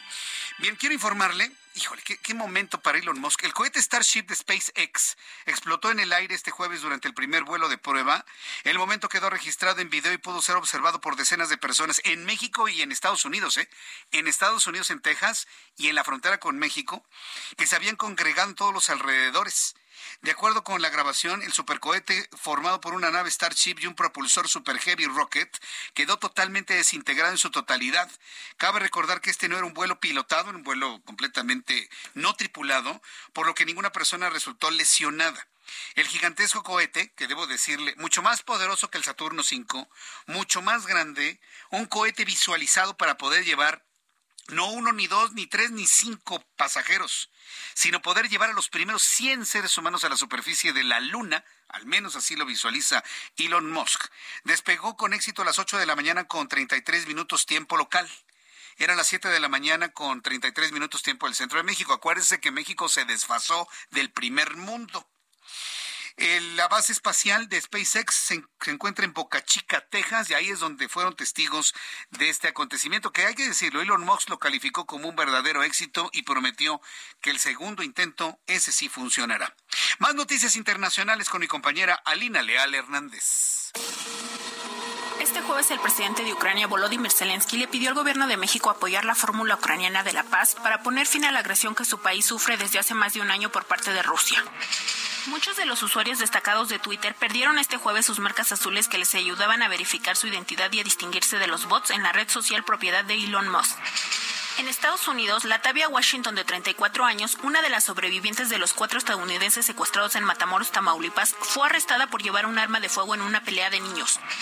En Colombia, una explosión en una mina de carbón en el municipio de Cucunuba, en el departamento de Cundinamarca, dejó al menos 11 mineros atrapados, cuatro de los cuales fueron rescatados y se sigue buscando a los otros siete. El presidente francés Emmanuel Macron enfrentó este jueves de nuevo a cientos de manifestantes durante una visita a un centro educativo en el sur de Francia, donde las fuerzas de seguridad confiscaron cacerolas para evitar protestas ruidosas. El diputado y precandidato a la presidencia de Argentina, Javier Milei, reveló un plan con el que busca desaparecer al peso argentino para adoptar el dólar estadounidense como moneda oficial y tomar el mismo rumbo que han adoptado países como Ecuador, El Salvador y de forma informal Panamá y Venezuela. En Israel, algunos judíos ultraortodoxos comenzaron a tomar posiciones más radicales y de odio, no solo contra los musulmanes con quienes han disputado desde hace décadas el control de Israel y Palestina, sino también contra los cristianos que radican en Tierra Santa. Tan solo en el último año y desde que el primer ministro Benjamín Netanyahu regresó al poder, han aumentado los ataques contra la fe cristiana católica y ortodoxa. El Fondo Monetario Internacional llegó este jueves a un acuerdo con el gobierno de Kosovo para poner en marcha un programa de ayuda de más de 195 millones de dólares para disponer de efectivo en caso de materialización de riesgos. Muchas gracias, eh, Alina Leal, por la información internacional. Son las 7.38 horas del centro de la República Mexicana. La, la, ausencia en el nombramiento de tres consejeros para el Instituto Nacional de Transparencia, el INAI, pues ya traspasó fronteras.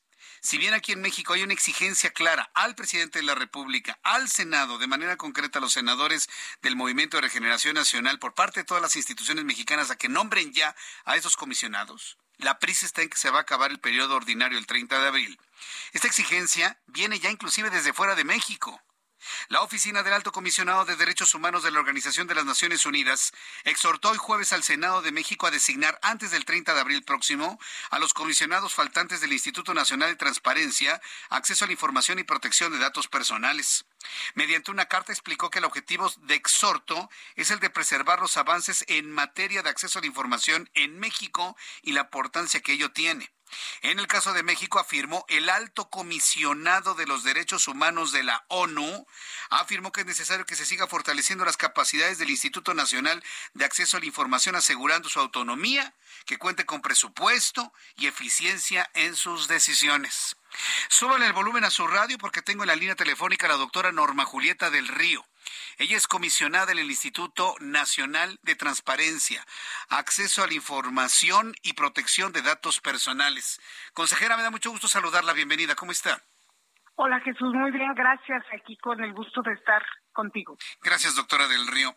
Hemos visto, pues, intención, por ejemplo, de un Ricardo Monreal de que se nombren ya los, eh, los consejeros.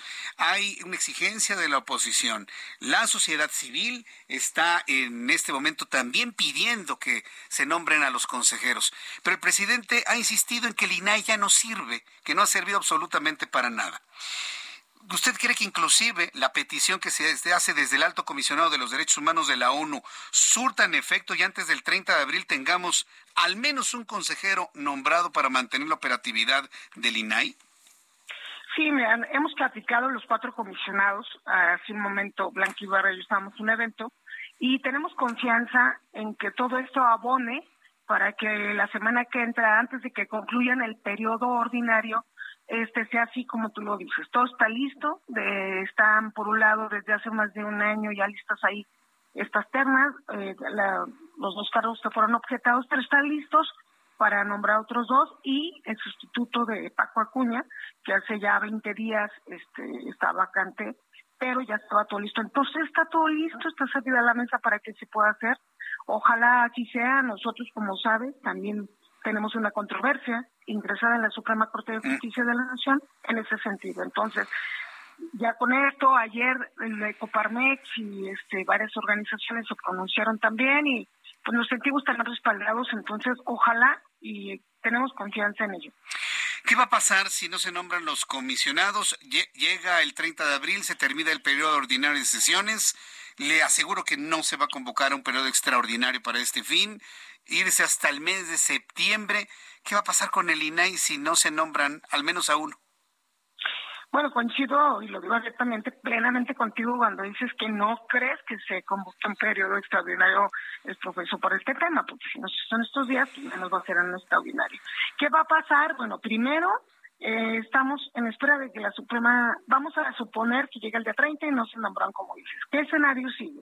Bueno, esperar que la Suprema Corte de Justicia de la Nación nos conceda la suspensión. La suspensión es decir, ok, en tanto resuelvo tu caso, eh, te, autorizo que sesionen cuatro. La ley dice que deben de ser siete, la ley federal de transparencia.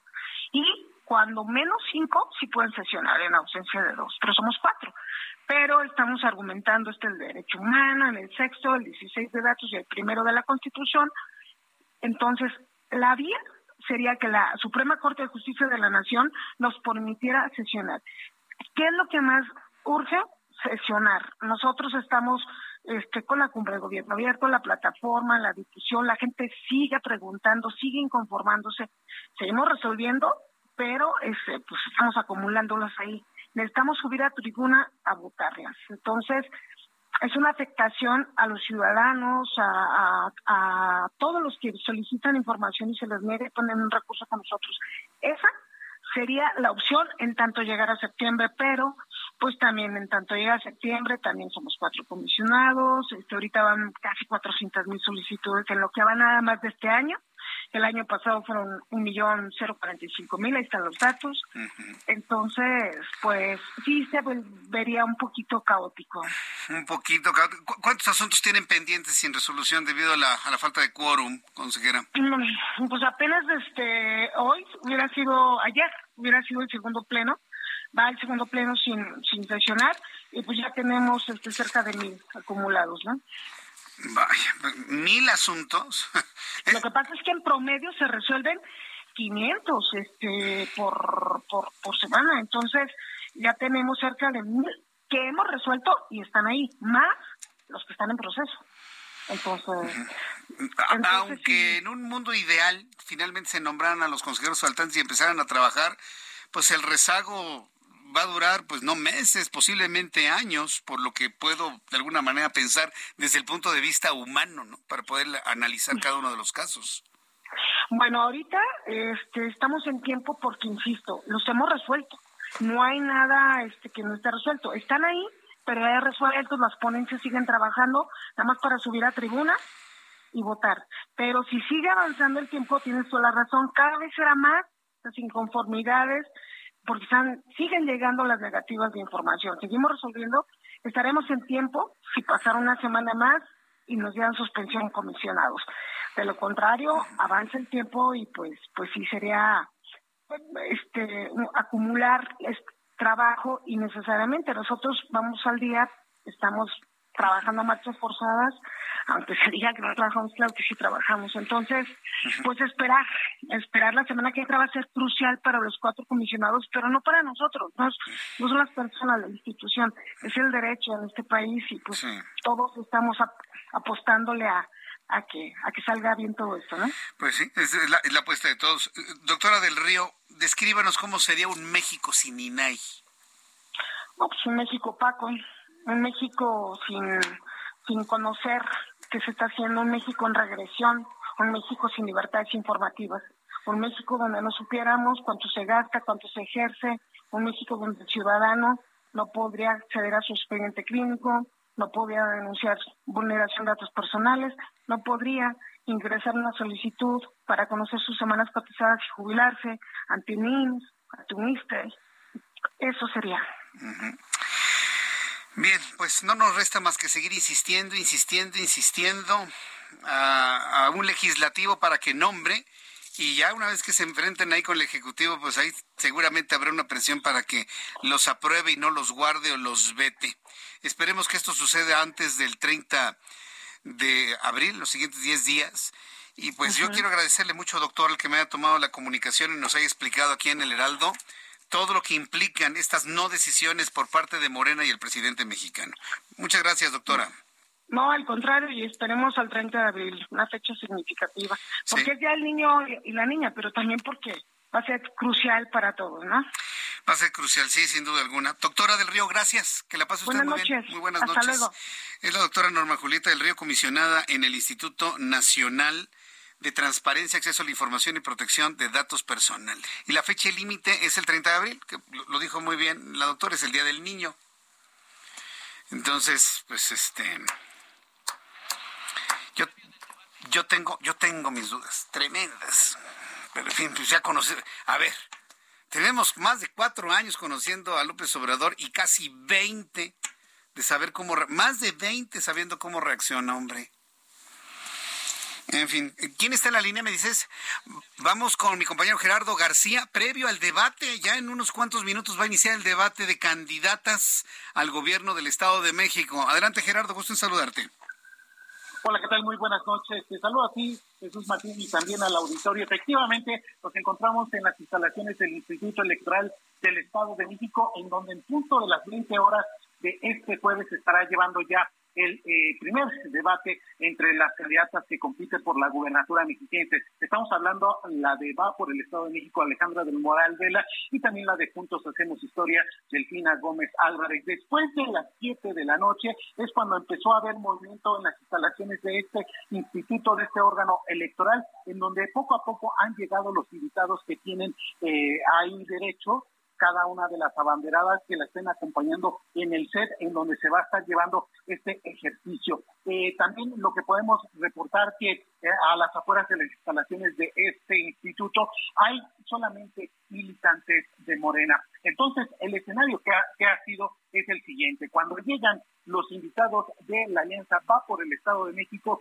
hay abucheos, hay gritos, hasta incluso alguna otra palabra altisonante y Caso contrario, cuando llegan los invitados que juntos hacemos historia, ya eh, se desbordan los ánimos eh, positivamente y hay aplausos, porras y también gritos y también ese, ese grito de que van a estar triunfando en esta elección. Eh, por lo que te voy a comentar algunos personajes que han llegado, por ejemplo, de Va por el Estado de México, es el diputado local Enrique Vargas del Villar, quien él eh, cuando se enfrentó a este escenario que estamos comentando, simplemente les aplaudió y eh, apresuró el paso. También, por ejemplo, la senadora Lili Telles también hizo lo propio, les aplaudió y también estuvo lanzándole besos a los militantes de Morena y también eh, es, ese escenario de polarización, así es como arranca este debate. Hay muchos ánimos eh, encontrados en este ejercicio que se tendrá a las 20 horas de esta noche, es decir, ya en pocos, en escasos minutos, en donde eh, vamos a recordar que las abanderadas van a estar debatiendo sobre estos temas, corrupción, violencia de género, servicios públicos y cultura y recreación. Va a durar este debate 60 minutos y vamos a ver qué se desarrolla de todo esto, pero así es como inicia a las afueras del instituto estos ánimos encontrados. A, a, ver, esto es interesante. ¿Va a durar entonces qué? ¿Nada más una hora? ¿60 minutos? Una, exacto, es lo que se pactó previamente, 60 minutos. En un arranque, en, el planteamiento de cada una de las rondas, son cuatro rondas, van a tener, en un arranque van a tener hasta dos minutos cada una de las candidatas y posteriormente ya en la respuesta o réplica se va a extender a tres minutos y son estos cuatro temas que, que te planteaba donde van a estar ahí eh, haciendo esta dinámica. 60 minutos es lo que se acordó y después, ¿qué sigue de este debate? Después de este debate se tendrá unos segundos y será hasta el 18 de mayo. Se espera que sea bajo las mismas condiciones que 60 minutos tendrán para debatir. Gracias, Gerardo García. Que te vaya muy bien. Muy buenas noches. Hasta luego, muy buenas noches. Y mire, para abrir boca antes del debate, que va a ser ya en los, en los siguientes 10 minutos, ¿Qué es lo que sucede en otros ámbitos del país? Fíjese que ya empezó el embate en la Universidad Nacional Autónoma de México. Esto lo ha visto y analizado Raimundo Sánchez Patlán, subdirector editorial del Heraldo de México, analista político, hoy aquí en el estudio. Mi querido Ray, bienvenido. ¿Cómo estás? Buenas noches. Mi querido Jesús, buenas noches. Un gusto estar contigo y con todo tu auditorio de Heraldo Radio. ¿Qué viene para la UNAM, Ray? ¿Qué es lo que has estado observando con Periscopio? Pues mira, no es nada nuevo de que desde prácticamente desde que inició este sexenio. Eh, la 4T iba por todos los organismos, pues que no le eran, digamos, afines, ¿no? Eh, el caso es que, pues, la UNAM está dentro de ellos y, pues, ya empezó el embate contra la Universidad Nacional Autónoma de México, contra nuestra universidad, porque yo soy egresado de ahí, creo que es de todos los mexicanos. De todos los mexicanos tenemos relación con la UNAM. Y bueno, ya se echó a andar la, la maquinaria de la 4T, esta maquinaria sediciosa para, eh, pues para que la Universidad eh, Nacional Autónoma de México se integre a este mundo ideal del presidente López Obrador. ¿Cuál es el mundo ideal del presidente López Obrador, Jesús Martín? Pues ese en el que la ciencia, la cultura, las artes, la academia, la tolerancia y la pluralidad, etcétera, etcétera, pues no, no, o son un lastre más bien para la felicidad, entre comillas, de los gobernados. Eh, y, y, bueno, pues nuestra máxima casa de estudios, pues empezó ya, perdón, eh, con esta maquinaria, eh, con lo hemos visto en los últimos días, muy, muy veladamente, porque tampoco se le ha dado mucha difusión, pero ya hay movilizaciones internas por este asunto de las becas eh, de manutención que, que se llaman Elisa Acuña, que hay ahí todo un rollo. Eh, ¿Por qué? Pues porque la, el gobierno federal, a través de bueno, la Cámara de Diputados, se supone que no asignó recursos este año para esas becas que benefician a miles de estudiantes de la UNAM y de otras instituciones educativas. Eh, y pues no, eso, eso lo da a conocer la UNAM, que no hubo recursos en el presupuesto de egresos, aunque la SEP pues menciona que que sí se le entregaron 802 millones 940 mil 354 pesos a la universidad. ¿De qué está sirviendo todo esto? Bueno, pues ya hay asambleas en los en los planteles, en los campus, en donde se está diciendo, se está sembrando más bien la narrativa, Jesús Martín, de que este dinero sí fue entregado a rectoría y que no saben dónde está. Entonces, ¿qué, qué es lo que buscan ahí los, los infiltrados de la o los incrustados de la UNAM ahí en la Universidad Nacional Autónoma de México, pues lo que buscan y lo que están viendo en rectoría es que, pues evidentemente se, la intención es eh, detonar un paro, un paro largo, de largo pues, ¿Para qué Jesús Martín? Pues para ir metiendo demandas de que vayan pues minando la autonomía de la 4T, eh, es decir, que si se va a llegar a unos acuerdos, como ya lo hizo la universidad, que, que con recursos propios va a cubrir el total de estas becas, pues bueno, se busca detonar un paro que dure, dure meses para ir sumando demandas y pues la demanda reina sería la elección del rector pues por voto directo de toda la comunidad universitaria, despojándola de esta facultad a la a la Junta de Gobierno. Y caso curioso, pues es una propuesta que hizo un diputado de Morena hace, hace unas semanas, Armando Contreras, que pues fuera por voto directo. Y bueno, pues eso es lo que, lo que se viene para la universidad. Y nada más para cerrar, Jesús Martín, hay, hay que poner las antenas porque en la UNAM están muy apáticos, hay una, una comunidad muy apática y eso le conviene a los incitadores. ¿Por qué? Pues porque sabemos que solo bastan 10 este, agitadores adoctrinados para cerrar los planteles. No se necesita más. Sí, tienes toda la razón. Y son las sombras del 99, sirviéndose otra vez sobre la UNAM, pero con el componente del cambio en la rectoría. ¿Qué, qué caldo de cultivo, Ray. Oye, no sueltes este tema y lo seguimos leyendo, te seguimos leyendo en las siguientes semanas. Muchas gracias, Ray, por tu análisis del día de hoy. ya nos vamos. Mañana a 2 de la tarde, Heraldo Televisión, Canal 8.1. En cinco minutos nos enlazamos Heraldo Radio, Heraldo Televisión, con el debate de candidatas en el Estado de México. Continuamos aquí en el Heraldo. Esto fue Heraldo Noticias de la tarde con Jesús Martín Mendoza.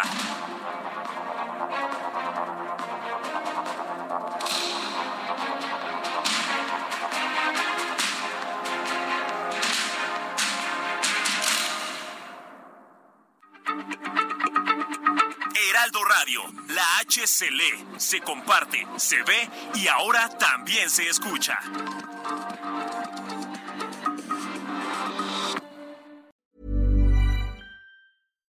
When you make decisions for your company, you look for the no-brainers. And if you have a lot of mailing to do, stamps.com is the ultimate no-brainer. It streamlines your processes to make your business more efficient, which makes you less busy. Mail checks, invoices, legal documents, and everything you need to keep your business running with Stamps.com.